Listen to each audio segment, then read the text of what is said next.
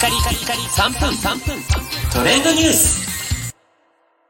ナビゲーターのしゅんです。今日あなたにご紹介するのはスタンド FM の新機能後で聞くリスト機能や BGM のアップロード機能の新機能についてご紹介します。えー、スタンド FM のアプリがですねバージョン1.690ということであのアプリをねアップロードあごめんなさい アップデートしていただきますと、えー、なんと後で聞くリストという機能が待望のこれリリースですねついにつきました、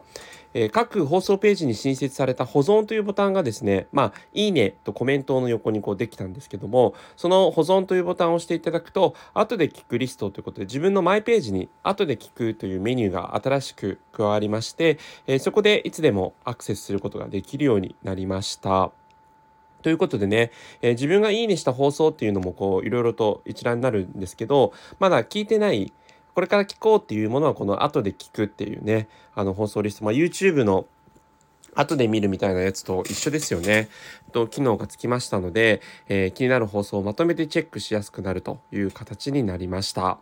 えそして音声ファイルをですね、ライブの BGM としてアップロードできるようになったということで、ライブ配信前の BGM 設定画面から音声ファイルのアップロードができるようになりました。最大10曲までアップができるということなんですね。で、アップロードできる音声ファイルの条件としては、まあ、権利的に問題がないものということで、えー、他の人に著作権がある場合は許諾を取ってからの使用が、えーお願いされてるということですね。それから50メガバイト以内、30秒以上20分以内ということで、えー、ファイル形式も MP3、M4A、えー、WAV ファイルという形になってます。なので、これね、あの、カラオケバージョンの楽曲をアップして、ライブのエフェクト機能でコンサートホールを選択し、歌唱配信するのも非常に盛り上がりそうということで、そうですね、なんかカラオケバージョンの曲、自分で演奏したものをアップして、えー、ライブエフェクト機能、コンサートホールやるともう、本当にさながら、えっ、ー、と、コンサートの生配信みたいなね、感じにできるということで、これ素晴らしいですよね。うん。